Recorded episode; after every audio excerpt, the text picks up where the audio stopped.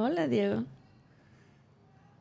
Me da mucha risa porque hace rato dijiste que mi voz escuchaba más profunda. Tu voz escucha más profunda y lo van a notar tus... Esta, esta es- va a ser el capítulo sexy de Yamba. Uy, qué interesante. Vamos a aprovechar. Bueno, que luego dices eso, Diego, y terminas sacando como ñoñadas. Vamos, vamos a aprovechar que este, manejé en carretera como tres horas hoy y que me la pasé cantando de todo. Este, y aprovechar esta voz sexy, profunda, ronca. Estás medio Barry White. Sí, sí, sí. Ok. ¿Y si nos cantas y si aprovechamos y le damos otro giro a Yamba y sale algo más? Solamente para mis Patreons voy a cantar. Mm, ok, Sí, sí, sí, quiero empezar a promover ese, ese, ese canal de, de productividad Digo, puedes aprovechar tu voz sexy y que tus guitarras están aquí al lado. Para hacer una sesión de canto. Sí, sí, sí, prométela de una vez para que ya se vayan animando los patrons. ¿Qué, más, qué otro tipo de, De de contenido. contenido extra podrías hay, hay, ofrecerles? hay varias cosas por ahí guardadas que, que podrían eventualmente salir a la luz.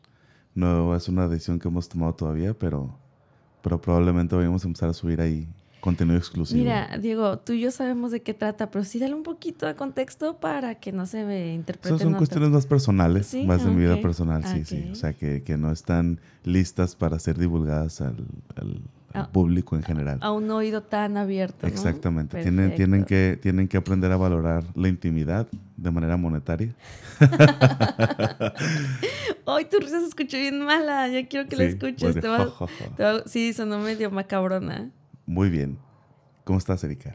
Estoy súper bien, estoy un poquito cansada, tuve un día pesado de trabajo, pero la verdad es que ya tenía ganas de grabar otro Jamba. Yo también. Y de hecho, este, muy mm, casi no pasa hoy.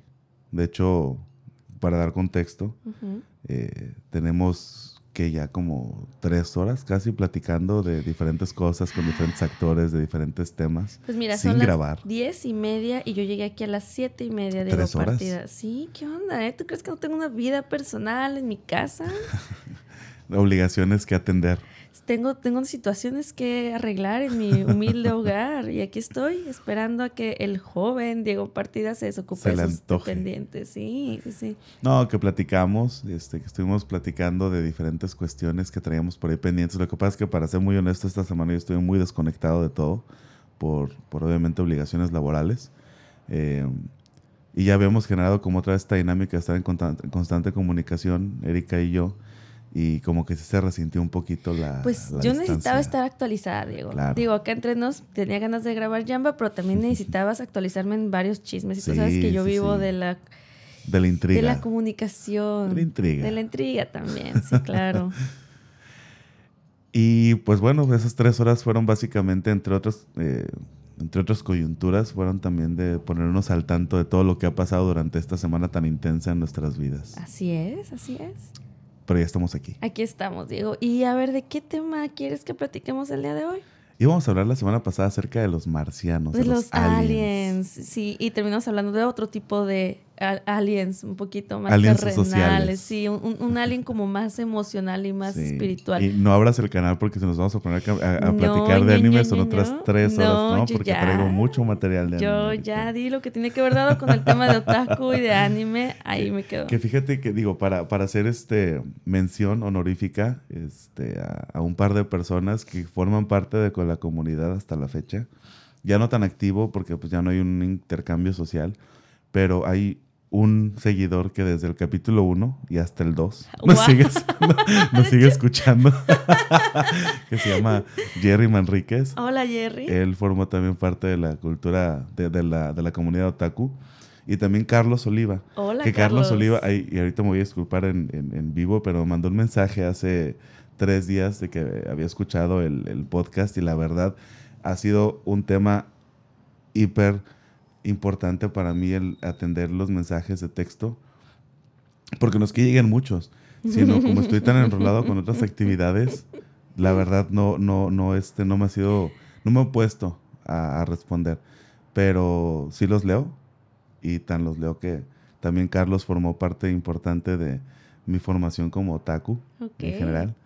Este, y que lo escuchó y que le reviví memorias de cuando íbamos a las convenciones y cuando jugábamos, en aquel entonces era Wii, ¿no? Este, hace muchos años y estuvo muy padre. Como que sí toqué mínimo las fibras sensibles de dos personas. De dos personitas y las agradecemos muchísimo a Jerry y a Carlos. Adelante. Es que, digo, para, para justificar un poquito, no me has dicho que hay respuesta, no me dices nada, nada más me dices, vente, vente a grabar y, ya. Yo no sé si te escucha nada más tu mamá, si ya subimos a tres personas. Llevamos cuatro, de hecho, porque ya son mi mamá, este, la otra persona, Carlos y Jerry, y otra persona que me escucha, entonces llevan cuatro. Sí, la, la cuarta no la mencionamos hasta que hasta, que, toquemos su tema. Hasta que cuaje esa situación. Pues esas cuatro personas, gracias por seguir aquí. Y eh, no sé, Diego, yo siento que sí quieres hablar de aliens, pero me da la impresión de que vas a querer hablar de otra cosa. Pues que Yamba lo decida. Que la Yamba lo decida. Yamba ya tiene su propia personalidad, es su propio monstruo, así que vamos a dejar que tome el curso que tenga que tomar. Pero sí quería retomar el tema del, del, del capítulo pasado porque, digo, ha, habido más personas a las que le llega y está muy padre que lo escuchen. Este, pero si estas dos personas en específico, de hecho Jerry en un comentario me recordó que Shinji se llamaba Mario. Ah, Mario ya López. sabemos cómo se llama. Ya me acordé de tu nombre. Excelente. pues esperamos que en algún momento Mario nos llegue a escuchar. Ojalá que sí. Y que no se ofenda porque no te acordaste de su nombre a pesar de ser un amigo. Lo debo de tener en Facebook, no lo he buscado. Lo debo de tener en Facebook todavía. Y si no lo tengo, voy a agüitar lo advierto. Entonces, si alguien... O sea, Mario no sabe que es famoso. No, esta, este, este capítulo muy probablemente lo voy a subir al siguiente día que se grabe, que es sábado. Yo sé que no se debe utilizar temporalidad en los podcasts, pero... Pero pues te vale. como muchas cosas, así claro. Entonces, este, lo voy a subir en sábado. Voy a dar hasta el domingo, por si alguien está escuchando, que se comunique con Mario López, alias el Shinji. El Shinji. ¿Y qué le vas a dar a esa persona que logra hacer la conexión? Solamente que le diga que si me tiene, que si me eliminó como amigo, que lo mencioné y que me acuerdo muy, muy bien de él y que lo quiero mucho y que considere agregarme de nuevo. Ok, Shinji, te invitamos a ser de nuevo amigo. Y ¿sabes qué es peor, Diego? Que si ya son amigos va a estar todavía más triste porque significa que ni siquiera lo estás tomando en cuenta en tus redes sociales. Pero en fin, me ha gustado. El, algoritmo de Facebook ha sido más y más voraz con las amistades lejanas, ¿eh? Sí, ¿verdad? Sí, cada vez antes creo que era un punto de partida en el que todos em, convergíamos. Pero siento que el algoritmo cada vez más se va, eh, se va evolucionando hacia aislarnos. Ahora vemos a las mismas 50 personas constantemente, a lo mucho, en nuestras redes sociales. Las mismas fuentes de noticias, los mismos... Y, no sé si hice una cara ahorita que notaste, pero yo llegué al punto, y está bien triste tal vez lo que voy a decir, que ya marté de esas 50 personas, 30 personas que me está dando Facebook todo el tiempo, a pesar de que algunos los quiero, otros no tanto, porque como que también es un poquito al azar, ¿no? De esa gente que de verdad te chocan sus publicaciones, pero no las has borrado por el morbo de no perder como esa sensación de disgusto hacia ellos. Sí, como el, gusto de enojarte. El gusto de frustrarte. ¿Por qué está poniendo eso? Pero yo ya me enfadé de las 30 personas. No sé si cómo lo puedo hacer, Diego, para darle como un vuelco a Facebook. Antes había un, un, este, una herramienta que te daba la, la red social muy padre. Te dejaba elegir entre las personas con las que más tienes contacto o las personas o, organizar las publicaciones de acuerdo al tiempo en el que las hacían. Si los ponías en el tiempo en los que las hacían, te salían las más nuevas y obviamente pues todos los que estaban publicando de manera simultánea pues te salían y pues podías tener contacto con más personas de los mil amigos o dos mil amigos que llegaras a tener, ¿no? Pero esta opción ya la quitaron y ahora eh, se le da la el control completo sobre que Facebook decida qué es lo que nos gusta más y a quiénes queremos ver más en nuestras en nuestra, en nuestra timeline o en nuestro muro. ¿Se sigue llamando muro? no recuerdo. No sé, no sé. Y se supone que soy experto en redes sociales. Se, supone lo que te iba a decir. Yo no, a mí no me gusta tanto las redes sociales, a pesar de que a veces estoy ahí metida. Y justamente te iba a preguntar cómo funciona eso, pero ya me di cuenta de que tal vez estás más perdido que yo. No, no, no, entiendo muy bien los algoritmos solamente en las diferentes definiciones oh, de... Ok, ¿En, en, español y en inglés. Ajá, sí, en, en, español creo que sigue siendo muro. Este, pero bueno, el tema es sí que el algoritmo se ha vuelto más voraz y eso ha creado más burbujas que aíslan a las personas con las mismas 30, 40 este, perfiles que siguen viendo una y otra vez mm, no sé, este, estaba este experimento, por ejemplo, en Instagram de que si te ibas a buscar, este, en las sugerencias que te daba era como tu personalidad y algunos le salían cosas fitness, otros le salían cosas espirituales. Eso sí me consta, ¿eh? Sí me consta que si yo pongo plantas me empiezan a salir más cosas de plantas, etcétera, es, Es el algoritmo funcionando. Sí. Este, pero eh, independientemente de que este algoritmo funcione para eh, llevarte hacia ti lo que te interesa y evitar lo que no te interesa, porque al final del día una red social gana por el tiempo que te mantiene enganchado a ella, ¿no? Em, ahora, este interés por parte de los empresarios de redes sociales por mantenerte ahí ha limitado mucho la diversidad de contenido al que te expone porque no se quiere arriesgar en ponerte un perro si te gustan los gatos, no se quiere arriesgar en ponerte un carro si te gustan las plantas, porque sabe que tienes menos probabilidad de que te guste un carro que la planta y que por esa probabilidad menor este es también más probable, irónicamente, que te vayas de la red y que no te quedes tanto tiempo. Y aquí digo, igual y corrígeme si voy mal en esto, pero siento que últimamente, al menos en Facebook, me sale más información de páginas, entre comillas, que llego a seguir, que es como de contenido variado, a información sobre personas en específico. Es decir, que si yo le pongo en el buscador en algún punto, ¿no? Eh, adopción de gatitos. Hace poquito adopté gatos. Como que me empiezan a salir más videos de memes o de historias románticas de gatitos, etcétera, etcétera, en el sentido de que me sale más contenido no personal eh, o no humano, por así decirlo, que información sobre mis contactos. Sí, y esto se debe a que originalmente la red social nace como una herramienta para interconectar con diferentes personas, ya sean cerca o lejos, o queridas o no queridas, pero era su propósito principal era mantenerte en contacto con diferentes círculos sociales. Por eso se llamaba red social la tendencia y la evolución que ha tenido la red social durante los últimos años ha sido que ya no nada más su único propósito es conectar con personas, sino también proveer contenido, porque una red social también se vuelve medio de comunicación. Claro. ¿no? De marcas, de páginas, de marcas, noticias, memes, medios, este, streamers, ¿no? Los que hacen las transmisiones en vivo de juegos o de pláticas, etcétera. Se ha vuelto también un medio un vehículo de contenido. Y al volverse un vehículo de contenido, tiene que haber un equilibrio entre qué tanto va a ser social y qué tanto va a ser contenido. Ahora, lo que le hemos enseñado al algoritmo, y este es un tema nuestro, o sea, es lo que nosotros como humanidad le hemos enseñado a una computadora, es que nosotros privilegiamos más el contenido que la persona. que la sociedad. Sí.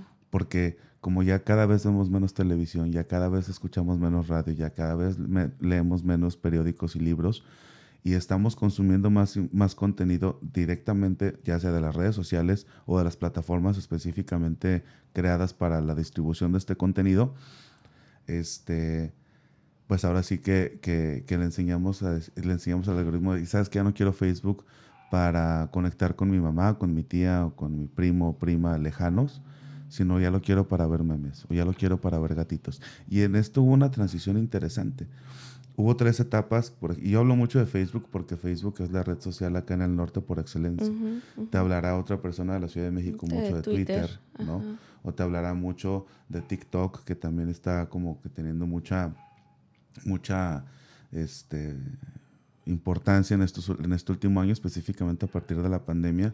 Te hablará un gamer acerca de Twitch o de, o de Discord, o te hablará, o te hablará un, este, una persona que le gusta el contenido de variedad de YouTube, ¿no? Pero cada quien tiene su nicho y cada, cada quien este, acude a la red social que le, que le cumpla o que le satisfaga mejor sus necesidades, ¿no?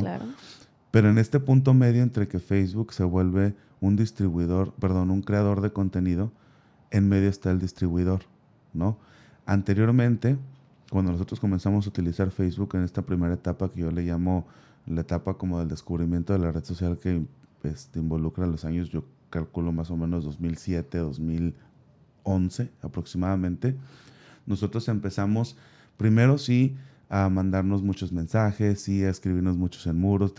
tú puedes verlo en tus recuerdos, ¿no? Recuerdos de hace ocho años donde tenías ponías una publicación acerca de algo que te pasó en el día y tenías una Sí, sí, cadena sí. de comentarios y, e increíble. interactuábamos mucho más a través de mensajes. De hecho, me pasa bastante contigo, con nuestros amigos, que hace siete años yo ponía un comentario, hasta una frase, lo que sea, y había una plática larga de entre amigos. 100 comentarios entre nosotros. Sí, entre nosotros. Y ahorita realmente ya no recuerdo cuándo fue la última vez en la que yo platiqué claro. genuinamente con personas en comentarios públicos que no sea para reírnos o para burlarnos de algo, de, un meme, por ejemplo. Y ya, o sea, y la interacción se limita a etiqueto a Erika Guerra en un meme.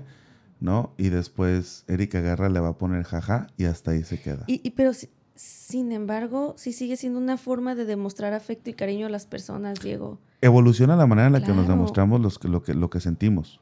Simplemente, cuando antes escribíamos una novela completa, ahora reaccionamos.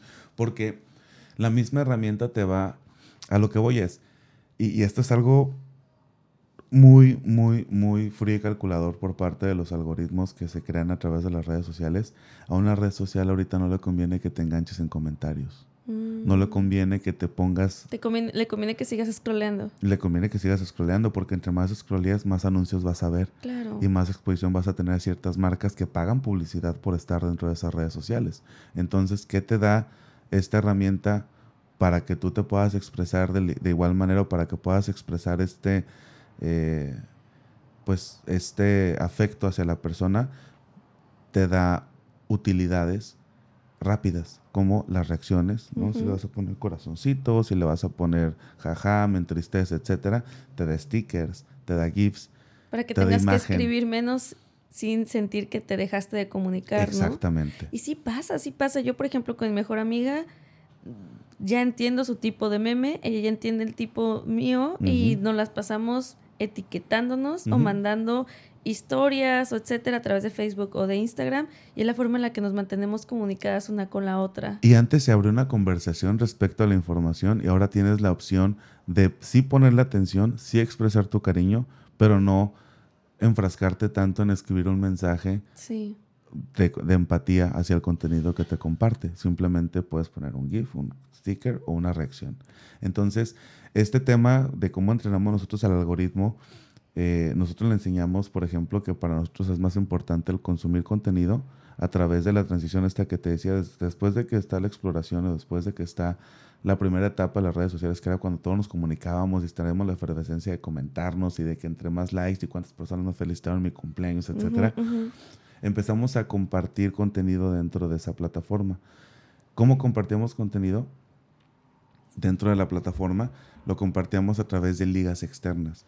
¿Te acuerdas cuando tú pones una canción de YouTube en Facebook y la podías estar play dentro de la misma plataforma? Ahorita no se puede. ¿No? ¿Y te acuerdas cuando, por ejemplo, podías poner una liga y en esa liga te daba un preview completo y no tenías que salirte de la plataforma? Así es. Ahí a Facebook le convenía, ¿sabes qué? Yo no creo ese contenido, yo no tengo las herramientas para crear ese contenido, pero sí me interesa que sigas dentro de sí me, siga, sí me interesa que sigas dentro de mi atmósfera o dentro de mi ecosistema, lo que voy a hacer es darte la facilidad de que puedas compartir ese contenido. Entonces Facebook primero se volvió una herramienta de comunicación entre, entre particulares, entre personas, entre sociedad.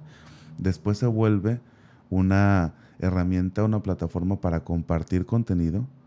Y después de que se comparte el contenido, Facebook se dio cuenta, ¿sabes qué? Pues esta persona compartió una liga de YouTube al darle play, se quedó ahí un rato, pero después se fue a YouTube y se dejó de estar, dejó de estar aquí en, Facebook conmigo. Entonces lo que voy a hacer es darle a esa persona todas las herramientas para que pueda hacer su contenido dentro de la plataforma para que no se tenga que ir a otro lugar, que fue cuando empezó a poder subir videos, fue cuando se empezó a poder hacer live streams, fue cuando empezó el tema de los, de los creadores para, YouTube, para Facebook y la intención primera de monetización del contenido dentro de la plataforma. En fin, empezó a todas estas implementaciones que otras plataformas ya, la ya las tenían bien, bien adelantadas bien avanzadas y bien estudiadas y Facebook las empieza a implementar para que no te vayas de ahí. Porque, insisto, la última, eh, el último objetivo de una red social es que estés ahí el, mayor, la mayor cantidad de tiempo posible y que estés scrolleando o que estés este, em, eh, no ay, sé cómo no se llama en español, yo sí, tampoco. yo o sea, que es- sigas viendo el Sí, contenido. o sea, que sigas dándole para abajo, Ajá. ¿no? Este, el contenido para que te pueda exponer a más, a más, a más mensajes publicitarios. Y, y- y aquí también digo lo que a mí me ha tocado ver es que no nada más hizo todo eso que mencionas, sino que lo hizo de una forma sumamente simple y burda, porque también ahorita el target ya no es tanto los adolescentes, al No. menos con Facebook, ya es la No. gente más adulta. Y yo he visto a personas, eh, no sé, de más grandes de la edad de mi mamá, arriba de los 50, Ujú. que se sienten orgullosos de saber manejar y sacarle provecho a Facebook. Claro. Yo tuve hace unos, de hecho ya tienes unos seis años, tuve una maestra que, es que no, no, no quiero quemarla, pero no lo va a escuchar el podcast. Que, ¿Cómo sabes? mm, No limites mi fama. ve, espérate, digo, esta maestra parte de su presentación tal cual, o sea, cuando se presentó con nosotros ujú. lo que íbamos a trabajar en su clase, etcétera, era y sé manejar redes sociales y los hacer muy bien Claro. como para asegurarnos de que ella sacaba, le sacaba el mayor provecho. Y era- es una señora de arriba de 50 años, pero lo hacía con mucho orgullo. Y me dio mucha risa porque dije, yo no, yo no me sentiría orgullosa de decir que sé manejar muy, muy bien una red social, así como para apantallar a mis alumnos. Pero hasta la fecha sigo viendo sus publicaciones y sí es como, ay, no, señora, o sea, no ponga tanto de esto, no. O sea, importa, pero no tanto. No Claro. tiene que poner. Se me hace que es demasiada información que pone que no le interesa a tanta gente, pero que ya tiene sus 30 likes y ya con eso se queda. Es un nicho. Entonces, sí se me hace curioso como, por ejemplo, yo ya casi no lo uso más que por circunstancias específicas, que todavía me engancho y no me lo puedo, no me puedo soltar, pero ya no es mi prioridad publicar cosas en Facebook tal cual. Claro. Sí, y es importante diferenciar el tipo de consumidor de la red social. Está el espectador, está el creador, y dentro del espectador está el espectador activo y el espectador pasivo. Y dentro del creador está el, el creador constante y el creador, el, el creador, este, el creador comprometido constante o el creador casual, ¿no? O sea, hay varias, varias este, eh, diferenciaciones o varias categorías o subcategorías dentro del, de la, de los, del, público o de los que conforman esta macroesfera que son las redes sociales ya. Y digo que hablo mucho de Facebook, insisto, porque acá en Baja California es la red social por excelencia, insisto, habrá otros estados donde hay otras redes sociales que, que tengan más adeptos que otras. Insisto, mi, Y tú, tú que eres experto en esta área, Diego, puedo aprovechar. ¿Por qué crees que en Tijuana, en el norte... ¿no que- pegado no. Twitter? No ha pegado Twitter. Es que quería, quería dejar que pasara la moto, pero yo me acuerdo que tú no editas nada. No, Entonces, va, hay una moto que pasó. Ajá, perdón. ¿Por qué no pega tanto Twitter? Si tiene, pues en teoría, la gente, la información, la facilidad, ¿por qué es tan sureño? Mi hipótesis, y es una hipótesis que he manejado en varios foros en los que he hablado al respecto, es en primera la cercanía que tenemos con Estados Unidos. Eh, en Estados Unidos Twitter no prendió tan rápido como Facebook. Mm, Y en Estados Unidos Twitter se utiliza para otra cosa completamente diferente que para Facebook. Nosotros en Baja California específicamente tuvimos un contacto más eh, temprano con Facebook que en otras partes del país. Entonces, lo primero es que nos llegó primero la red social. Lo segundo, en Estados Unidos, Facebook, eh, perdón, este, Facebook se empezó a utilizar, sí, Facebook se empezó a utilizar como una herramienta social por excelencia, no de contenido, sino una herramienta social. Y Twitter se empezó a utilizar como un medio de comunicación, como un outlet de comunicación. Entonces, quien quería conectar se iba a Facebook y quien quería Expresar. expresar o ser un outlet de comunicación, se iba a Twitter, ¿no? Esa diferenciación hizo que a nosotros nos llegara un Twitter con el que no pudimos conectar en su momento por la diferencia cultural, pero que sí pudimos utilizarlo con Facebook, que lo que sí lo pudimos hacer así con Facebook porque tenemos más similitudes sociales, específicamente con el sur de California, que con otros estados de la República, ¿no? Pasa con Twitter al revés en el sur de México, específicamente en áreas como la Ciudad de México y sus alrededores y las zonas metropolitanas más grandes. Las zonas metropolitanas más grandes adoptan Twitter ya como una herramienta, ya como un outlet de comunicación, ya como una herramienta que sabían que los estadounidenses lo utilizaban para, los políticos lo utilizaban para expresar sus posicionamientos, los medios de comunicación lo utilizaban como Noticias actualizaciones en tiempo real, etcétera. Entonces, como las ciudades del sur de México, específicamente el centro, eh, occidente y, y, noreste son, son sociedades más politizadas, adoptan más esa dinámica porque ya estaban acostumbrados y básicamente para lo que lo usaban ellos en Estados Unidos encajó perfectamente para lo que necesitaban en la Ciudad de México. Y como no tuvimos este, como en la Ciudad de México y estas áreas que comenté, no tuvieron esa cercanía ante, con suficiente antelación con Facebook como nosotros, pues adoptan más la red social como, como, como lo hicieron con Twitter, ¿no? Esa es la hipótesis que tengo. Se me hace este bastante lógica, pero ahora explícamelo con generaciones. ¿Cómo es posible, por ejemplo, que a pesar de ser Ciudad de México, Tijuana, el norte, el sur, etcétera, del país, en cuestión de la generación adolescente estén mejor agrupados y más equilibrados que nosotros como adultos? No hay tanta diferencia en redes sociales de las que consume el adolescente en el centro del país que en el norte. Tengo la respuesta perfecta para esa pregunta. A ver. Porque los tiempos que vivimos del Internet no son iguales por ejemplo, y lo voy a comparar con un tema súper personal. Yo no tuve internet en mi casa hasta que lo pude pagar, ¿no? ¿Cuántos años? Yo la primera vez que tuve internet en mi casa tendría 17, más o menos, ¿no? Antes de eso, que cuando tenía, tenía 14, 15 años, que recién llegué a Tijuana, eh, sí teníamos internet, pero era muy limitado, ¿no? Eh, antes de eso, cuando estaba en la secundaria, solamente iba a, café internet. Y antes de eso, solamente en la escuela, porque la escuela era la única computadora que tenía para hacer la tarea. Y una vez a la semana en clases, ¿no? Y lo demás era en carta. ¿no? Claro, sí. Ahora, conforme va eh, popularizándose y democratizándose el uso del Internet a nivel internacional, hay más computadoras con Internet. Ahora el Internet es casi tan básico como la luz y el agua para muchas zonas. Claro. ¿no?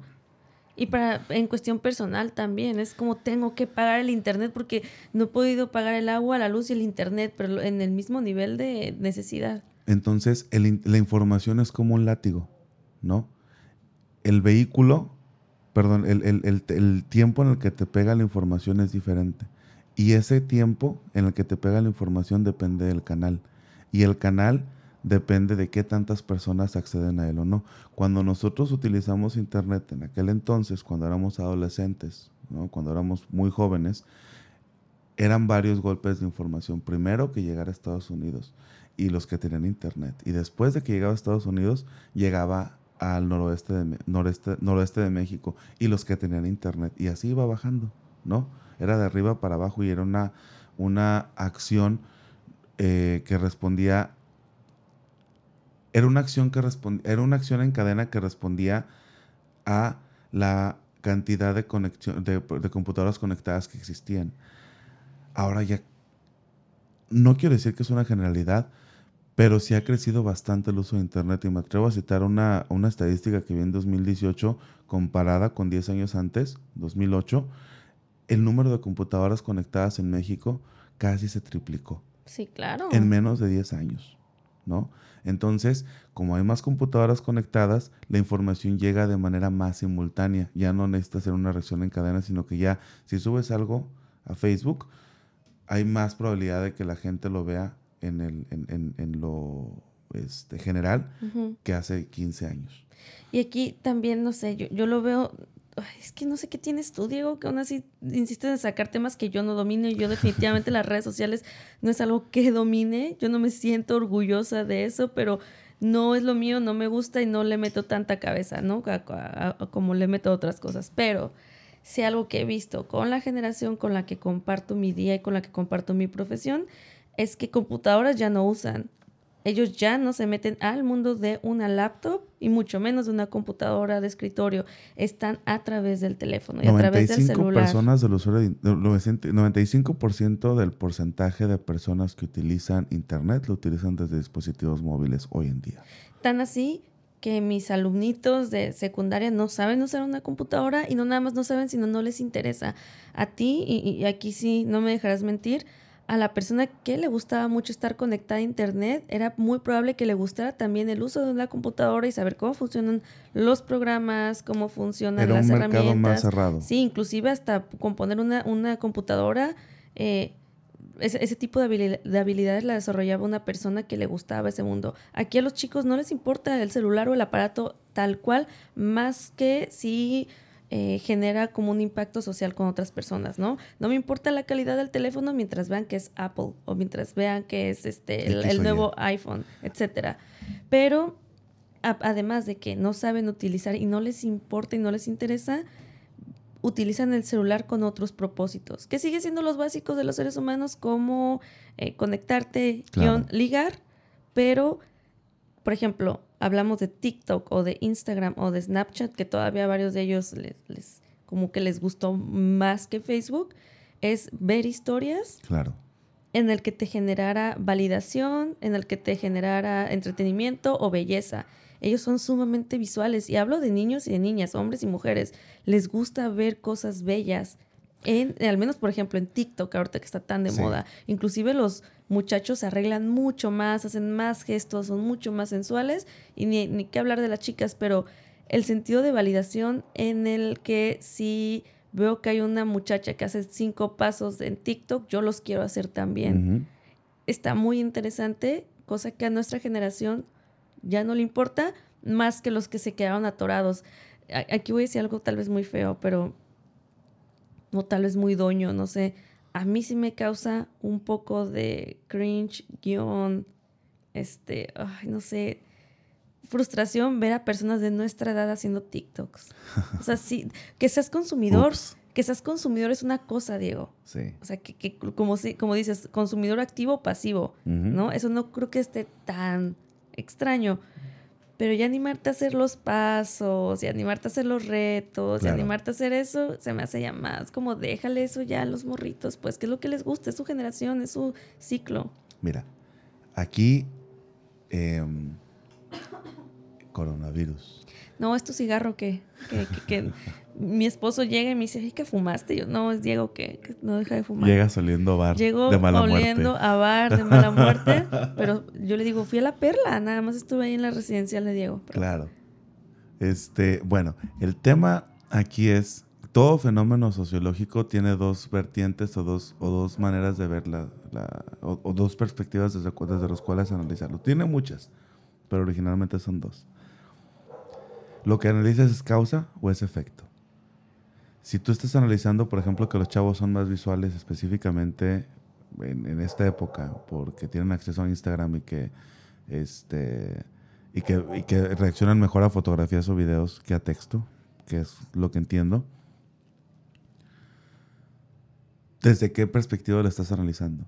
¿Esa tendencia de los jóvenes es una causa porque es algo intrínseco del ser humano ujú. o es un efecto desarrollado a través de las diferentes herramientas que están alrededor? Y es un tema o darwiniano o humanista, nada más. ¿Sí? Sí, Porque el darwiniano es, si no alcanzo la hoja, evoluciono para para alcanzarla. o yo tengo el poder de alcanzar la hoja y la voy a alcanzar independientemente de que mi contexto me lo permita o no. Ujú, explico? O sea, yo tengo intrínsecamente el poder de... Yo lo veo más desde una, perspectiva darwiniana. Sí, lo que te iba a decir también. Eh, Que evoluciono para seguir conectando con mi gremio. Exactamente, uno. Y dos, lo que impulsa este evol- esta evolución en las diferentes generaciones cuando las analizas es el contexto que está a su alrededor. Nosotros no crecimos con eso. Nosotros no crecimos con la inmediatez. Nosotros nos adaptamos a la inmediatez. Lo mismo, el mismo orgullo que sentía tu profesor al decir que manejaba muy bien las redes sociales, lo podía sentir en su momento, por ejemplo, una persona que se sintió orgullosa de manejar, de manejar este, una máquina de escribir. Y antes de eso, que se, que se sintió orgullosa de poder leer un libro a través de una impre- que, que fue impreso en una imprenta. ¿no? Y, antes, y si te vas para atrás, sí. es un tema de la tecnología, del humano adaptándose a la tecnología y, no de la de tecnología adaptándose al humano. Porque la tecnología, el que crea tecnología es un ser privilegiado. Ya es un ser privilegiado por escuela o un ser privilegiado por su capacidad o un ser privilegiado por el contexto en el que se desarrolló. No todos podemos crear algoritmos, no todos podemos crear aparatos, no todos podemos evolucionar aparatos, algoritmos o cualquier otra, otra, otra herramienta. Todos los demás que no podemos somos receptores y estamos sujetos a al privilegio que tienen otras personas en desarrollar tecnología. Y si tú no tienes control sobre ese privilegio o si tú no tienes control sobre la creación, lo que te queda es adaptarte. ¿No? Tú decías, por ejemplo, te, ponías, por ejemplo, el tema de las computadoras. A mí me interesaba mucho el tema de las computadoras y la gente decía que era como un don que tenía de poder conectar un monitor a una, a una, a un, este, a una torre esto, poder abrir una computadora para cambiar una RAM, etcétera, cuando estaba muy joven, que para mí era más un tema de curiosidad que un tema de don o un tema de, facilidad para, sino yo era curioso y me gustaba ponerle los aparatos. Pero para otros era como el tema de, híjole, pues es que él va a ser como, va a ser que cohetes vuelen a la luna, ¿no? Ahora, esa misma habilidad que yo en mi adolescencia tenía y que era tan prestigiada, la tiene un niño de 5 años. Sí, claro. O menos. Porque el niño ya nació adaptado a esa tecnología. Ahora, ya no es necesario una, una computadora para conectarse a Internet. Ya no es necesario un, sistema o una contratación de un servicio para conectarte a Internet. Antes, conectarte a Internet significaba invertir entre 5 mil y 10 mil pesos para una computadora que te, que te aguantara la conexión. Invertir en una conexión de internet que en ese entonces no eran tan baratas. Este, en ese entonces una conexión a internet oscilaba entre los 1.500 pesos. Ahora hay paquetes de hasta 300, 200 pesos, ¿no? Eh, y era algo menos accesible hacia las personas. Ahora tú puedes comprarte un celular usado en mil pesos y ponerle 200 pesos de saldo al mes para tener internet ilimitado. y con tus datos sobrevives. Y ya y ya estás conectado y ya tienes acceso a exactamente la misma cantidad de información que una persona con un celular carísimo que tiene una MacBook Pro de la última generación con el internet más rápido, etcétera, ¿no? Ya las diferencias entre uno y otro son marginales y las diferencias que existen entre la persona que ve Facebook en un teléfono de mil pesos con 200 pesos de saldo al mes y la persona que ve Facebook en una MacBook Pro con Retina Display, con este, eh, este em, procesador i7 de última generación, etcétera, ¿cuál es? Ninguna. Fíjate, yo estaba platicando con un amigo justamente que trabaja eh, promocionando una marca de teléfonos. Cuando yo estaba tratando de cambiar el mío, le dije, ¿cuál me recomiendas? Y me dijo, mira, Erika, yo ya sé cuál teléfono te recomiendo, pero por protocolo casi casi preguntamos qué es lo que está buscando usted con un teléfono. Y me dijo, y el 90% o más de las personas que les pregunto contestan quiero redes sociales, una cámara que tome buenas fotos y ya, y ya. Dices, muy poca gente me dice, ¿sabes qué? Te, trabajo en tal asunto, hago aplicaciones o eh, necesito estar conectado todo el tiempo. Por ejemplo, tu trabajo se involucra otro tipo de procesamientos o el de trabajo de, creadores de contenido, etcétera. Pero la mayoría quiere una cámara que se vea bonita, que tenga, me, dice, inclusive me dicen que tengan muchos filtros cuando los filtros ni siquiera los tiene tal cual el, celular, sino lo, lo necesita con otros programas. Claro. Y me dice, es lo que la gente necesita ahorita, no necesita más. El hecho de que te venda, y, es lo que me dijo, a mí mi callo es venderles el celular más caro porque me dan comisión, pero es convencerlos de que un modelo más actual les conviene más cuando te lo puede dar el mismo modelo tres o cuatro generaciones abajo. Y también tres o cuatro veces más barato. Sí, claro. Sí, claro. Porque ahorita ves iPhones de 25 mil pesos. Sí, sí, sí. O puedes ver un Xiaomi de 1500 que te sirve para exactamente lo mismo, ¿no? Ahora, sí son bienes de lujo, los celulares de última generación y de alta, y de alta gama, sí son bienes de lujo y se vuelven bien de lujo cuando no es necesario para cumplir la función que requiere. Por ejemplo, no es lo mismo comprarte unos zapatos este, tres hermanos que comprarte unos zapatos Louis Vuitton, unos zapatos, ¿cómo se llaman estos de la doble A que toda la gente está usando? Los Ferragamo. ¿No? Este, o sea, no es lo mismo, aunque los dos cumplen la misma función que es cubrir tus pies para que puedas caminar sin ningún problema, ¿no? Ya la gama de precio cambia mucho entre una y otra y por eso se vuelve un bien de lujo, porque a pesar de cumplir la misma función, valoras más ciertas cualidades del producto sobre otras. Es que no se está hablando sobre la función, Diego, sino la necesidad que cubre. Y es algo que yo platico mucho también con mis alumnos. Agarramos un elemento, un objeto tecnológico de cualquier tipo y estamos analizando qué necesidad cubre. Una necesidad social, una necesidad emocional inclusive o una necesidad a veces hasta de salud. En el caso, por ejemplo, de los teléfonos, pues, es una necesidad totalmente social. Sí. Ni siquiera es una necesidad de comunicación ya, No, porque no. los morros pueden no contestarle a su mamá si su mamá los está buscando cuando Y salen es- de party. Es meramente social. Y es a lo que voy con de qué desde qué perspectiva lo estás viendo. Esa necesidad ya la traíamos nosotros intrínseca como no, humanos. para nada. O se creó aparte artificialmente a partir de los avances tecnológicos. Yo le voy a la segunda. Y nosotros nos adaptamos al contexto, no al contexto a nosotros. Claro, nosotros podíamos salir en la noche o jugar al parque o lo que sea sin el celular o salir a la tienda y ahorita es como, no, mi celular me tengo que llevar porque qué tal si me pierdo y me matan o lo que sea. Y la relación más democrática que existe entre la adaptación del contexto tecnológico en ambas partes es el algoritmo. Porque nosotros nos adaptamos a lo que el algoritmo nos da, pero ese algoritmo nos está dando algo que nosotros le enseñamos a darnos. Entonces es una relación recíproca. Y ahí es donde voy con TikTok. TikTok Te brillaron la- los ojitos con TikTok, Sí, ya te TikTok vi.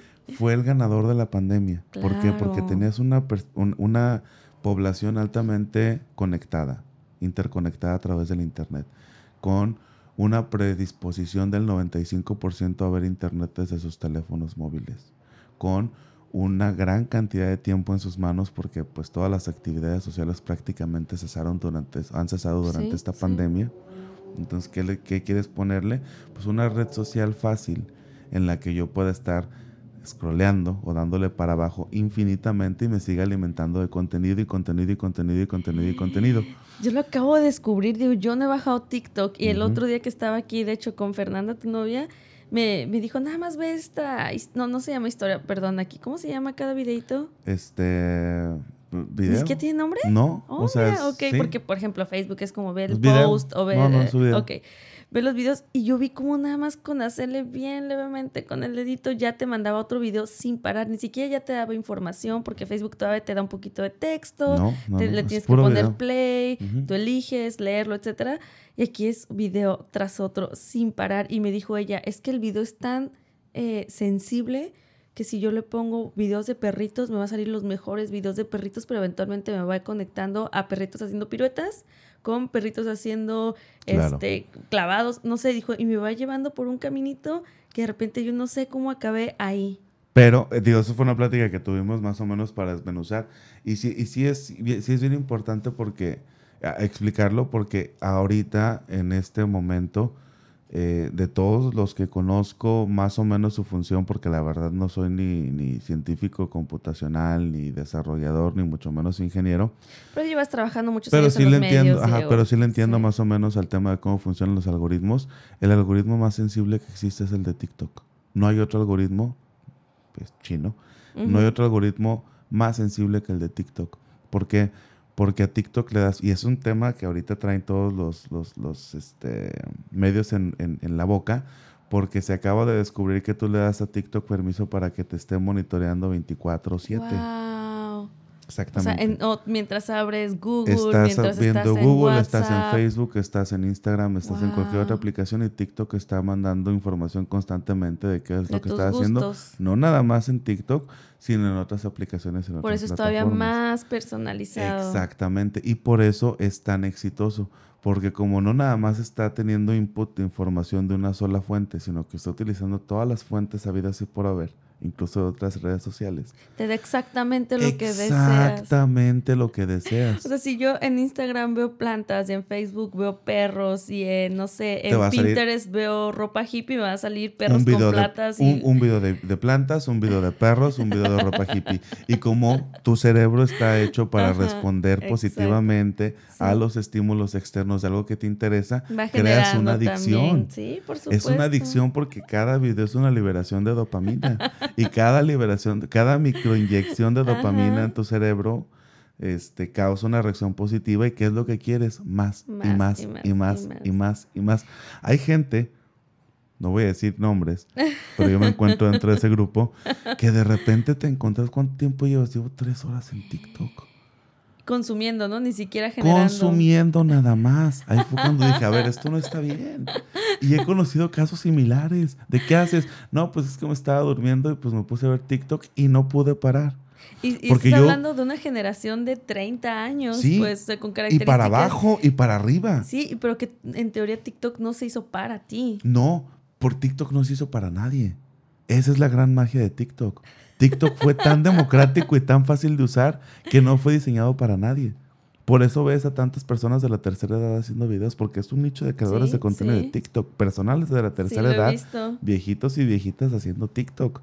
Hay gente de mi edad, millennials, hay gente, papás de millennials, hay centennials, que son los que vienen abajo de nosotros, hay niños y niñas haciendo TikToks. Es una red social hiperdemocrática porque como es tan fácil Todos, o sea, hay Y gusto para cumple- todos. y cumple una nece- necesidad tan básica que es la generación de los neuroconectores que nos hacen felices, Sí, porque que ni siquiera es de likes, ¿verdad? No. Son O sea, sí es, sí hay gente que busca likes y gracias, llegamos al millón, Sí, sí, sí, etcétera. pero no es el objetivo como, por ejemplo, con Instagram. No. Que Instagram crece con los likes que genera. Y ahí te va porque funciona en dos vías este tema de TikTok. Uno tiene esta liberación de neurotransmisores positivos o bonitos cuando estás eh, obteniendo estímulos constantes de cosas que te interesan. Pero las personas que crean estos contenidos, como es tan fácil tener un millón de vistas, es tan fácil tener 50 mil vistas, es tan fácil estar expuesto a millones y millones de usuarios porque como son videos de 15 segundos que vas y vas y vas y vas y cada, o sea, tú te quedas un segundo y ya te cuenta como una vista, a los creadores de contenido También les libera esta sí, Sí, sí, partecita. de que voy creciendo. y Tengo voy- 50 mil vistas por un video que subes Entonces, a 10 minutos. Tienes, tienes un cabrón o cabrona que se va a Facebook y, y sube un video y le dan dos likes. Sí. Sube a YouTube un video y por el algoritmo tan voraz que tiene, Sí, tiene Facebook dos es vistas. De YouTube, perdón, tiene dos vistas, tres. Facebook igual, Instagram también, porque están muy, muy este, limitados a tu círculo cercano y también a tu geolocalización. Luego tienes esta otra aplicación que traspasa fronteras, También, ¿no? lugares, es internacional etcétera. porque no necesitas ni siquiera No. el lenguaje. Porque no depende del lugar, depende de tus gustos. Y te metes y ese es tu primer video.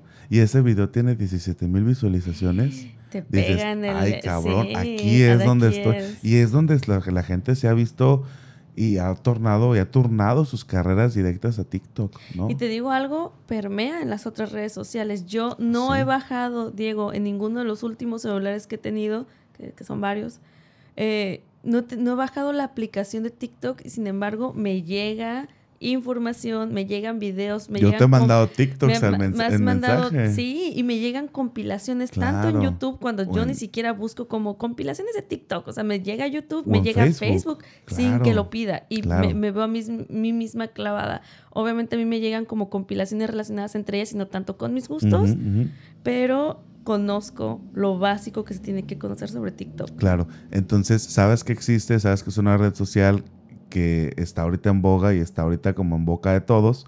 Eh, sabe, sabes que es de videos cortos, ¿no? Y pudieras o no pudieras tener la curiosidad de bajarla y meterte al, al mundo de TikTok, ¿no?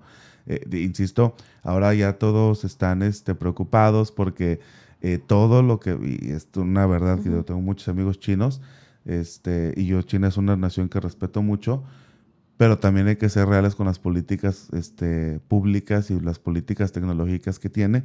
Todo lo que venga de China tiene la obligación con el gobierno de compartir la información. Ush. Todo. Celulares, aplicaciones, las cositas estas de filtros de que bajan, Sí, también sí. son chinas muchas y todas tienen la obligación, o sea, es una ley que todo software o todo hardware desarrollado por China tiene la obligación de cumplir libre. con ¿no? el compromiso de compartir la información al gobierno en caso de que así lo requiera. Todas. Ajá. Se dan cuenta que TikTok crece desmesuradamente. Se dan cuenta que tiene un éxito descomunal, no nada más en China, sino en Inglaterra, en Norteamérica, en Sudamérica. En la India. A mí me salían TikToks de la India y había TikTokers famosísimos Tú, indios. Digo, me sorprende mucho que no hayas hablado todavía del gremio, de la, no, de la comunidad india, porque tú en algún momento muy emocionado me contaste que eres fan de varios TikTokers hindúes. No, indios. Indios. no sé si sí, cierto, perdón, ¿no? Estoy hablando de la religión. católico. Sí, sí, sí, ya, ya, ya, ya, perdón, perdón. Eh, y, y como dices, no respeta, digo, respeta inclusive todo tipo de gustos y todo tipo de contenido. mira, yo te voy a ser muy sincero, yo tuve que borrar una cuenta de TikTok. Y la borré porque creo que me salió muy mal en el entrenamiento. Cuando yo apenas estaba comprendiendo TikTok, hice muchos experimentos. Y entre esos experimentos, sí, sí, claro, a mí me gusta... Pero es que me parece a dónde va esta conversación. Me gusta experimentar mucho con los algoritmos, porque como creo que le entiendo un poquito al origen, y de hecho me ayudó mucho un libro que se llama You Look Like a Thing and I Love You, que es de una, este, una investigadora que se dedica a hacer inteligencia artificial y te explica de pie a palo qué es y cómo se hace, etc. Entonces entiendes muy bien el proceso de cómo piensan las máquinas, entre comillas. Este, y empecé a hacer empiezo a hacer experimentos con mi Instagram, empiezo a hacer experimentos con mi Hiciste un Twitter, caos con el algoritmo. Entonces, me metí a TikTok y empecé primero a ver cosas porque me salió y dije, pues voy a quedarme a ver y voy a repetir mucho ciertos videos de una cancioncita de la India que me había gustado. y empecé a enseñarle a mi, a mi algoritmo que lo que me gustaban eran cosas de la India. Entonces llegó un punto en el que daba tres escrolazos para abajo y dos eran indios. Y luego daba cuatro y tres eran indios. Y la proporción iba subiendo. Cuando me asusté y por eso decidí borrar mi cuenta, es que no sé qué diablos hice con, esa, con ese experimento, que de repente me empezó, fíjate el contenido tan nicho que me empezó a llegar y tan variado que existe para atender a esos nichos. Me empezaron a llegar cosas de la India.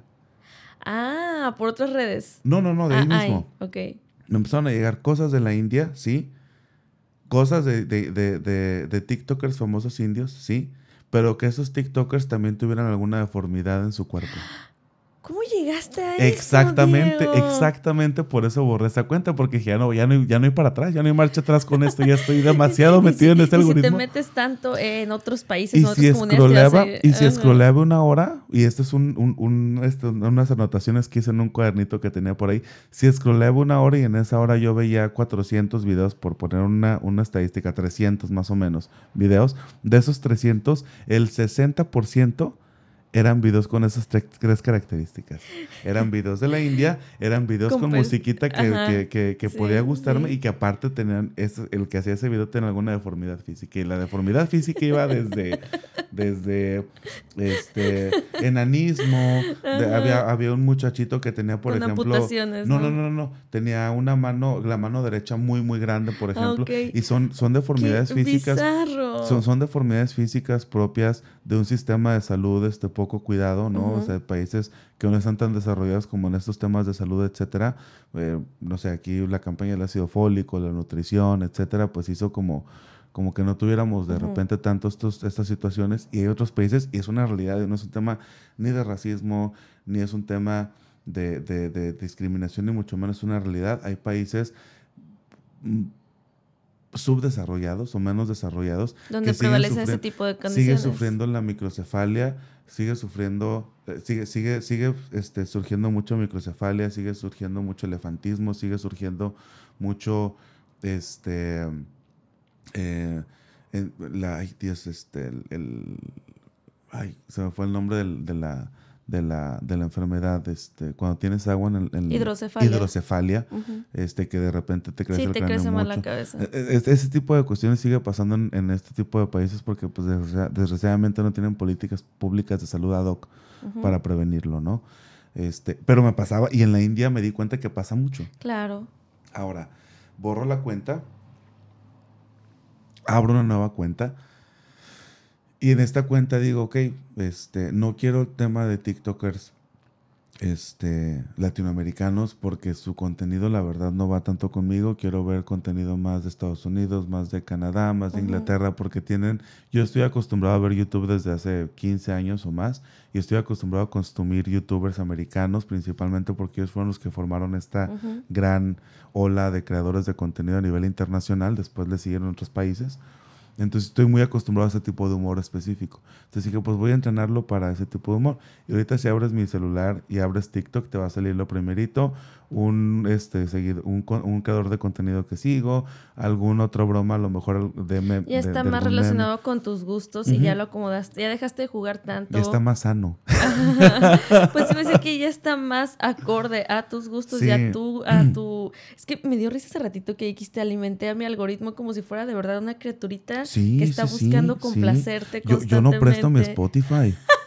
Te prometo que no, o sea, a ver, vas a poner música, poner, o sea, porque Spotify, Spotify, por ejemplo, y YouTube, y Spotify y YouTube específicamente tienen opciones muy padres para la gente que nos preocupamos tanto por este tema de nuestros algoritmos, para decir, ah, soy invitado, o ah, quiero iniciar, en, en, en YouTube soy invitado, o en Spotify soy una sesión privada.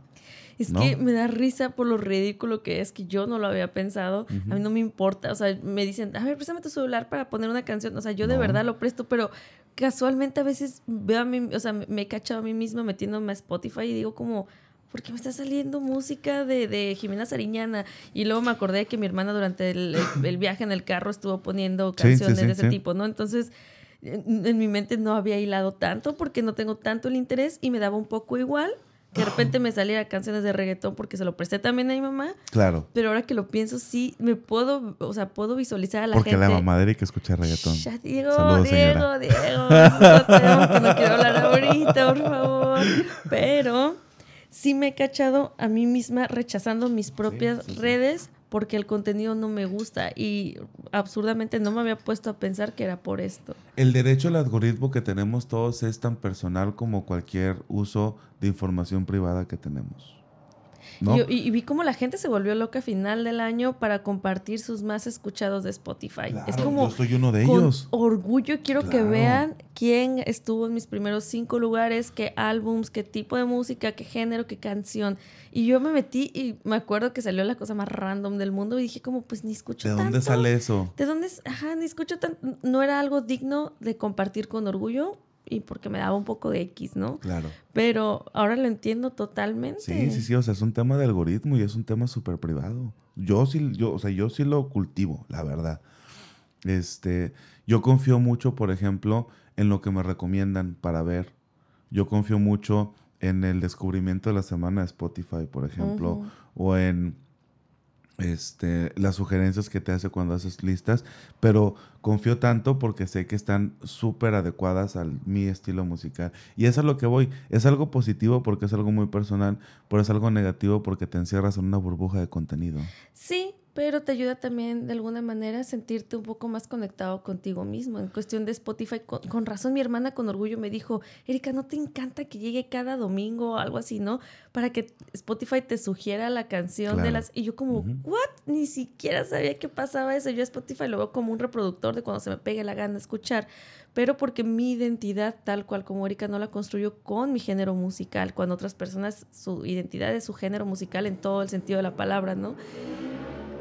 Es una moto, pero no la vamos a editar. Que la moto siga su curso. Digo, lo deberías de editar, lo saturado que estuvo ahorita tu audio cuando dijiste eso, pero... Todo bien. Todavía lo alcanza a ver ahí las rayitas, ¿no? Eh, a eso iba también con YouTube, que YouTube sabemos que sí tiene un algoritmo, y hasta yo que soy una experta mucho más agresivo y mucho más tajante, más, que con, más con los creadores que los consumidores. Sí, sí. Pero ahí sí me cacho eh, o, me, o me encuentro a mí misma viendo videos sumamente random, si lo puedo decir de alguna manera. Ahorita que, por ejemplo, estoy trabajando con mi podcast y estaba viendo muchos videos de Audition justamente para entenderlo, me salen un montón de videos de Audition con videos de psicología, con videos de podcast. Con, oh, entonces sí es como, wow, mi YouTube, si acaso es mi red social favorita ahorita porque me conoce más. Claro. Inclusive que Instagram, que es el que más uso. Mira, yo esta conversación la tuve con, con una amiga, se, se llama Sofía, Sofía, saludos. Le dije, si quieres conocerte en verdad, ponle atención a lo que te sale en TikTok. En TikTok. Porque, insisto, para es el mí más sensible. es el algoritmo más sensible y más refinado hasta la fecha. En cuanto a creación de contenido se refiere. Lo que te enseña TikTok es un reflejo de tu interés directo. Entonces... que no puedes fingir y que no, no puedes modular. TikTok no te engaña. TikTok lo sabe. TikTok te está observando constantemente. Ah, encanta lo absurda que es esta conversación en términos reales de la esencia humana, lo superficial que es. Claro, pero también es profundo porque es parte de la vida. Sí, sí, porque es un reflejo, no, no de la sociedad, porque ni siquiera lo estamos hablando como sociedad, sino un reflejo interno de la persona. y aquí te, ah, voy a aprovechar para preguntarte entonces, ¿qué será lo que mate TikTok? O sea, ¿qué, cuál- qué- qué va a hacer que se muera la, la red social? Digo, pasa. Que mate TikTok, la, la- Sí. la política. Mm, La política va a matar a TikTok eventualmente. Por ejemplo, eh, Canadá acaba. ¿Fue Canadá? Creo que sí fue Canadá. No estoy seguro, o sea, te lo voy a checar. Este. Pero acaba de prohibir el uso de dispositivos chinos a partir de 2025. uy, Ujú. ¿en general En dispositivos? general. Sí, porque. Este, por, por- eh, no, en específico Huawei. Mm. Este, eh, eh, y, y lo digo en específico por, de, ese, de este ejemplo, no recuerdo qué país fue, lo voy a buscar. Este, ¿Por qué? Porque se dieron cuenta de esta política, o no se dieron cuenta, pero empezaron a tomar la Estados atención. Unidos, ¿no? Creo que sí. Empezaron a tomar la atención a este tema de la política de, privacidad que tiene China con sus... Con sus Lo que me este, decías, ¿no? sí. Que ellos no pueden ocultarle nada. Estados Unidos prohibió, prohibió Huawei, por ejemplo, y prohibió que Google hiciera negocios con Huawei y Huawei tuvo que desarrollar su propio sistema operativo para que sus teléfonos funcionaran, por ejemplo. Ahora la gran, la, la gran polémica y lo que están posicionando medios de comunicación del oeste este, es que TikTok es malo porque le está dando tus datos a China. Y que TikTok es malo porque te está, dando, te está pidiendo muchos permisos de acceso a información privada este, y que toda esa información pues está en servidores y que los servidores son de acceso público al, al- al- al aparato político de China. Entonces están posicionándose de que TikTok es malo porque es de China. Pero la gente no lo, o sea, a las personas no los va a parar eso. No, digo. pero cuando las personas, no, no, no, no, a la, no a la gran masa de personas que somos los consumidores pasivos de la red social, pero si llega a suficientes creadores de contenido de impacto, van a empezar a dejar de crear contenido. Y si dejan de crear contenido, deja de haber un interés por parte de los... De los Como lo que pasó con Vine, por ejemplo, ¿no? Exactamente. Que era, que era un, un sistema similar Sí. que a, TikTok, ¿no? Y Eran lo compró videos Twitter y lo hizo popó. Sí.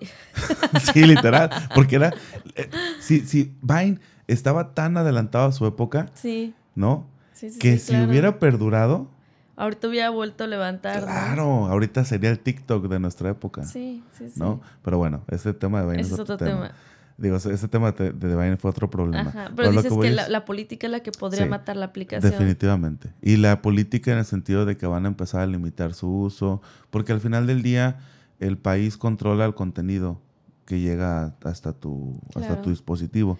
Si- entonces también al algoritmo. Y si de repente a Estados Unidos se le ocurre hacer una actualización en todos los teléfonos iPhones en los que ya no se puedan hacer actualizaciones de TikTok hasta Ya que sea valió, obsoleto, ya claro, valió. sí. Entonces, ese tipo de cuestiones yo creo que va- es lo que va a matar a TikTok. No creo que vaya a ser una tendencia que si naturalmente sigue su curso vaya a morir pronto, porque yo he visto más y más creadores de contenido migrar hacia TikTok que viceversa, ¿no?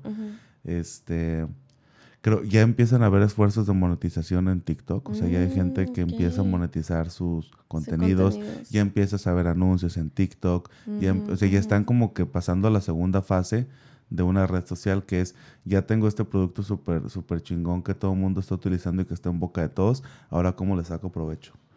¿No Y- se te hace raro que TikTok, por ejemplo, no tenga anuncios? Sí, bueno, yo no, no tengo la aplicación, no sabía tal cual, pero ahorita digo, que me lo dices sí se me no hace tiene sumamente anuncios. raro. TikTok no tiene publicidad.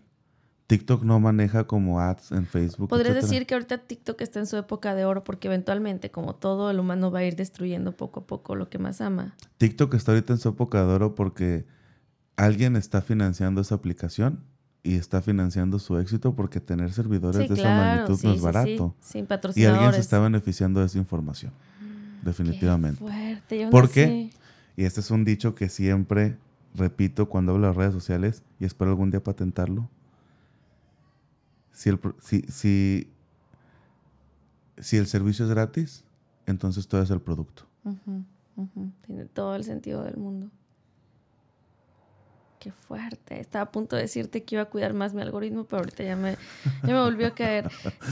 Un- una cosa más que te iba a decir, por ejemplo, de TikTok, es que si hay algo que yo he podido detectar es que sí estimula mucho también la creatividad de las personas. Sí, sí, sí. Es un nicho de creatividad en cuestión de edición, en cuestión de este, actuación, de baile. Porque de- es fácil usarlo. es fácil, pero genera un producto complejo. Sí, sí, sí. Al final del día, insisto, TikTok tiene la, el equilibrio perfecto entre la comodidad, la facilidad y la diversidad de herramientas para un creador. Sí, sí, sí. Yo he visto, por ejemplo, videos de, digo, de los que me salen en otras redes, donde digo, oh, wow, o sea, se aventaron un buen movimiento de cámara, con un buen baile, con una excelente edición. Y casi todo está morrito, Y como un, ah, y, ajá, y la misma aplicación te da la, la, habilidad para hacerlo, ¿no? Te da la oportunidad, perdón, pero como un morrito de 15 años puede generar un video tan bien editado, tan bien acomodado en un tiempo muy corto, con una, con, con, una cantidad y calidad de información muy específica. Yo como, wow, o sea, si mi hermano, por ejemplo, que es cineasta, hubiera tenido esas oportunidades cuando estábamos más chicos, tal vez hubiera explotado mucho más su creatividad en ese sentido. Y, y que eso eventualmente va, va a, este, a desembocar en una nueva etapa en la creación artística audiovisual. Sí, sí, definitivamente. Por ejemplo, a ahorita tú, bueno, hace 10 años contratabas a un experto de audio y un experto de video. Y ahora, tienes morros de 12 años editando sus audios y editando sus videos a nivel profesional. Y que los suben a YouTube y que viven de eso. Diego, hasta efectos especiales. Sí. Efectos especiales de calidad que no nada más juegan con tu mente, sino que está bien utilizado en tiempo y en, claro, forma. Que esa es la gran, la gran parte positiva que yo veo de todo este movimiento de las redes sociales y la información, que es democratizar el aprendizaje. Ahorita cualquier persona que tenga acceso a un celular de mil pesos con 200 pesos de saldo puede aprender cualquier habilidad en el mundo. Sí. Buenas y malas. Sí, totalmente de acuerdo. Y la democratización del conocimiento desemboca en la evolución de la humanidad. Para allá vamos. Estamos ahorita como en el acomodo. Y está generando también un, bueno, más bien está, pues, estamos en un, en un nicho de seguir cultivando información en generaciones que vienen que no nada más va a cambiar su forma de producir, sino también su forma de pensar. Claro. Son muchos más abiertos en cuestión, por ejemplo, de la sexualidad. Claro, sí, sí. En cuestión de las, de, las injusticias a veces, de las libertades, son mucho más abiertos en cuestiones polémicas que la generación, nuestra generación y la que está más arriba son todavía más cerrados. ¿Qué es el acceso a la información? Claro. Pero eso es un, o sea, es el acceso democrático a la información es toda una serie de implicaciones éticas. A mí me encanta este tema y de hecho eventualmente cuando me deje dedicar a lo que me dedico, quiero meter mucho el tema académico en el tema específico de los algoritmos y las redes sociales, porque no nada más es la parte técnica, sino las implicaciones éticas, sociales y evolutivas que involucran. Por ejemplo, tú puedes decir que ahorita estamos viendo la época dorada de la información porque tenemos acceso a todo lo que existe en el mundo y tenemos acceso a básicamente mil bibliotecas de Alejandría en una sola página de internet, ¿no? O el acceso a todas las habilidades para hacer cualquier cosa, desde construir una guitarra, desde hacer un mueble, desde editar un video, desde moverle al audio, etcétera, y todo lo puedes aprender independientemente de que te dediques profesionalmente a eso o no. Y te voy a decir otra cosa, digo, antes de que continúes con lo de ah, desarrollar habilidades, también genera vínculos muy fuertes, emocionales, con personas con las que tal vez nunca vas a interactuar en tu vida. Porque ahorita yo veo, antes eh, era una persona, una celebridad que tenía sus fans, pero que el, la, el, vínculo estaba muy lejano, ¿no? Se comunicaba tal vez en conciertos o etcétera. Pero ahorita el artista o el el influencer o la, celebridad tiene un contacto directo con sus fans y se aman entre ellos. O sea, realmente fortalece el vínculo también afectivo de, de las personas y eso hace que, por otra parte, sea todavía más adictivo. Sí, y aquí va la implicación ética que yo considero que no es tan positiva.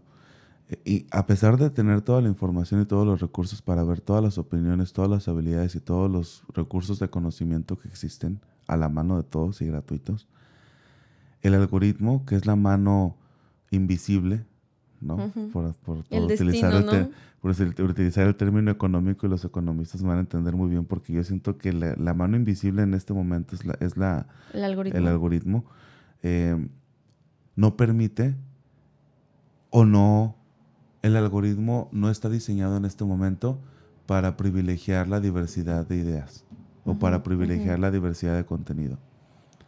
Yo, en mi Facebook, si me basara 100% en lo que yo veo en mis redes sociales, toda la sociedad es altamente politizada, toda la sociedad es progresista, toda la sociedad está a favor del matrimonio igualitario y toda la sociedad está a favor del aborto.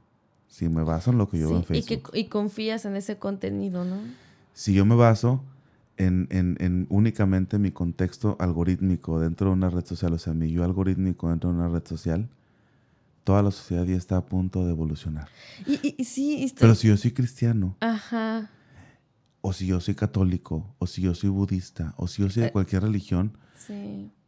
y privilegio esa información dentro de mi algoritmo, voy a ver únicamente que todos somos budistas, que todos somos cristianos, que todos somos católicos, Ay, que todos estamos a favor de la- Claro, del- y del- refuerza del tus matrimonio ideologías. tradicional, que todos estamos a favor de. Trump o que todos estamos en contra de Trump, porque porque únicamente estás viendo lo que la- lo que entrenas al algoritmo a ver y como el algoritmo tiene, como tú tienes más probabilidad de quedarte, que es con lo que iniciamos, de quedarte en esa red social conforme vas viendo más información que sea hecha para ti y que comparta tus ideales y que comparta tus ideologías, te encierras en una burbuja ideológica, tanto política como social, como científica. Sí, porque estás reforzando la ideología que tú ya traías. Eso fue, fíjate, un conflicto fuerte con mi mamá cuando hablamos de la legalización del aborto, ¿no? Que yo estoy a favor y está en contra, por cuestiones Ujú. obviamente religiosas versus sociales. Ujú. Y yo le decía, mamá, es que hay, hay datos específicos de mujeres que mueren en la clandestinidad por un aborto eh, mal practicado. Y ella me dice, no es cierto, ¿dónde ves esos números? No existen. Y yo, Claro. mamá, están ahí en todas partes. En Facebook, métete y te va a salir información de todo tipo.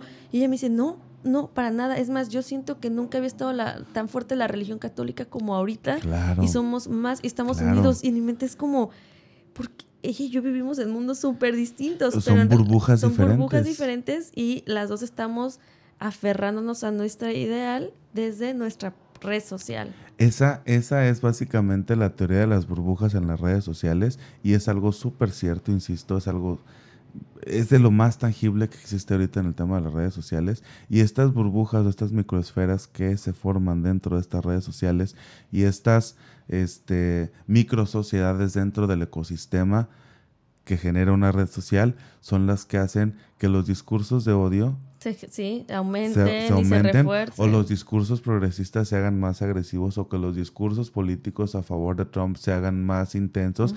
No, y, y al final del día es bien difícil que salgan de ahí porque esas burbujas contienen a esas personas. A por- nos- o nos contienen a nosotros en claro. general. Pero cuando nos encontramos en la sociedad, Chocamos. exactamente. Y por eso las manifestaciones son cada vez más violentas. Y por eso los movimientos sociales, que digo, no estoy diciendo que ahorita se compare contra una revolución francesa No, o no, no, contra- no, no, o ya cuando sé, se enfrentó a los bolcheviques contra Sí, los mencheviques. sí. Siempre ha habido violencia y siempre han sido tumultarias y siempre ha habido una- un, un cansancio y un, y, un, y un hartazgo social que desemboca en violencia. La historia nos lo ha enseñado una y otra vez. Pero ahora específicamente no estamos tan acostumbrados a- a debatir ideas Claro. y es más fácil, yo creo, porque antes la Revolución Francesa tuvo muchos años para gestarse. Y era un intercambio de ideas que, ¿sabes que Llegamos hasta el tope de nuestra conversación, que sigue los madrazos. Ahora es más fácil que agotes la conversación, porque de entrada esa conversación ya está dada entre gentes, entre personas que pensaban igual. Y cuando sale esa conversación tú piensas que ya está agotada y ya llegaste al límite y lo que sigue es la violencia. Sin contar que también te hace ser más valiente en todos los sentidos. Es mucho más fácil ponerte a debatir con una persona en redes sociales Claro. Por eso, eso de un lado negativo, pero también es mucho más fácil venderte sexualmente con otra persona que te Sí. agrada en redes sociales Sí, sí. porque la, te da esa, esa, digo, venderte sexualmente sonó muy feo, ¿no? A lo que me refería era como a, a ligar en todo caso, ¿no? sí, sí. Mucho más fácil ser más atrevido, más valiente, más crendón a través de una computadora y si se ven en persona, me, me lo dijo hace poquito, bueno, eh, una, una alumna, como profe, es que este chico y yo tenemos conversaciones bien intensas por redes sociales, pero en personas estamos como todos tímidos, ni siquiera me ha dado mi primer beso, pero en nuestra mente ya hicimos de todo en los mensajes. Entonces, sí te hace sentirte más fuerte cuando realmente estás más vulnerable en otro aspecto. Claro, y aparte que son, son habilidades que desgraciadamente se van perdiendo, ¿no? Porque, insisto, como es una evolución que viene desde lo inorgánico y desde una adaptación al contexto y no, y no viceversa, este, son habilidades que eventualmente se, van a- se están perdiendo y se van a perder más y más, que es la capacidad de dialogar, la capacidad de entablar una conversación, de leer gestos, de interpretar, ¿no?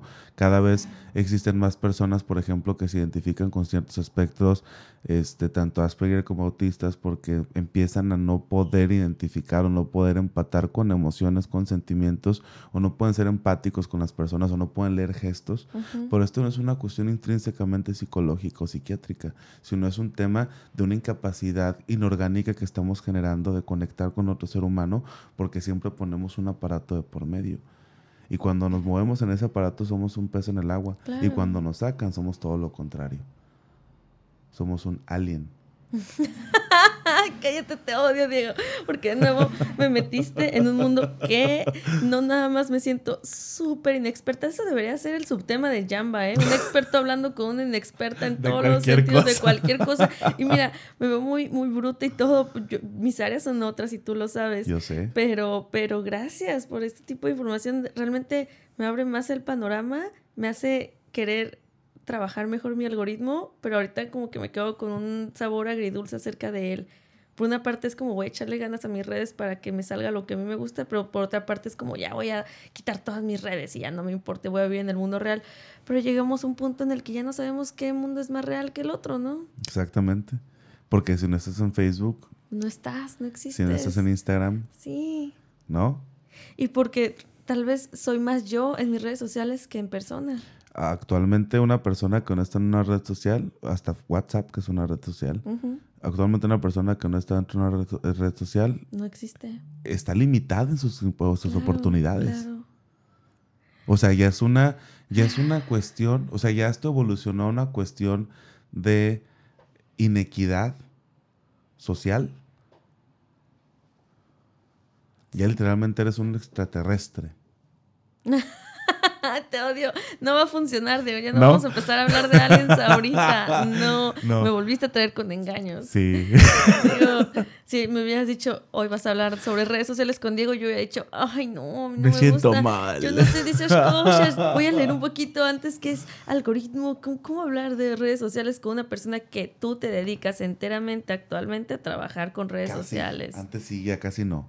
Pero antes sí, o sea, esos, son las tablas que me formaron. Pero es tu, misión ahorita, ¿no? Lo, que veo que más te apasiona. Sí, sí, sí. digo, ahora me apasiona. Digo, al principio me apasionaba desde un tema laboral porque fue en donde me, desarrollé y donde empecé a aprender más y donde empecé a como investigar y empecé a meterme profesionalmente a hacerlo. Ahora me interesa ya además desde un ámbito académico y filosófico. Mira qué fuerte. Y digo, hablando de valientes, hizo redes sociales que tú y yo nos sintiéramos con la suficiente valentía como para abrir podcasts personales. Como que nos dio a entender alguna red social que en lo que pensábamos podía ser algo digno de escucharse con otras personas. Claro. A pesar de que tú y yo realmente hace un mes no sabíamos ni de micrófonos, ni de edición, ni de cajas. Digo, todavía no lo sabemos. Pero, pero aquí estamos. Ya podemos subir cosas a Spotify. Pero ya podemos subir cosas a Spotify. Nos, nos pegó la valentía. Claro, claro, qué tema tan maravillosamente perturbador. Y ya para cerrar, porque ya llevamos una hora con 17 minutos. Así es, Diego, me van a correr en mi casa. Ya sé, discúlpame, persona que vive con Erika. Esposa de Erika, quiero decir su nombre porque... Mira, nada más que privado después de que hablamos de Shinji. Gracias, ¿se llama Shinji? Shinji. Shinji, gracias por abrir este nuevo tema, porque todo esto es gracias a él, ¿eh? porque dijimos que no lo tenías en Shinji fue el culpable. Bueno, el punto es, ya para cerrar el tema, este. Ahí ya se me olvidó qué iba a decir. Eh, a ver, déjame agarrar el hilo de nuevo. Estábamos hablando acerca de la red social y estábamos hablando acerca de. Ah, que ya para cerrar el tema, creo que inconscientemente estoy postergando el tema de los aliens porque sí es un tema para mí, sí me dan miedito. A mí me encanta. Tampoco soy experta, ¿eh? De verdad no soy nada experta en aliens, pero me encanta. Yo soy experto porque me da mucho miedo. Excelente, excelente. Pero mira, yo voy a seguir. Yo mis, medios, mis miedos los estudio, los conozco y los abrazo. Yo conozco los míos, Dieguito. Yo también, no es competencia, pero, pero, pero pues yo te puedo decir en que soy experta y definitivamente en que no. Y hay muchas cosas en las que de plano no. Aliens, el siguiente episodio no prometas, y te lo digo como te lo dije el episodio pasado, no prometas nada que no puedas cumplir, Diego. Aliens. Adiós. Oye, pero despídete, ¿no? No, no, no, despídete bien, Diego, sé responsable. Muchas gracias por escucharnos, a las personas que llegaron este, hasta, el, hasta el minuto 1.18. Espero que esta plática les haya sido amena.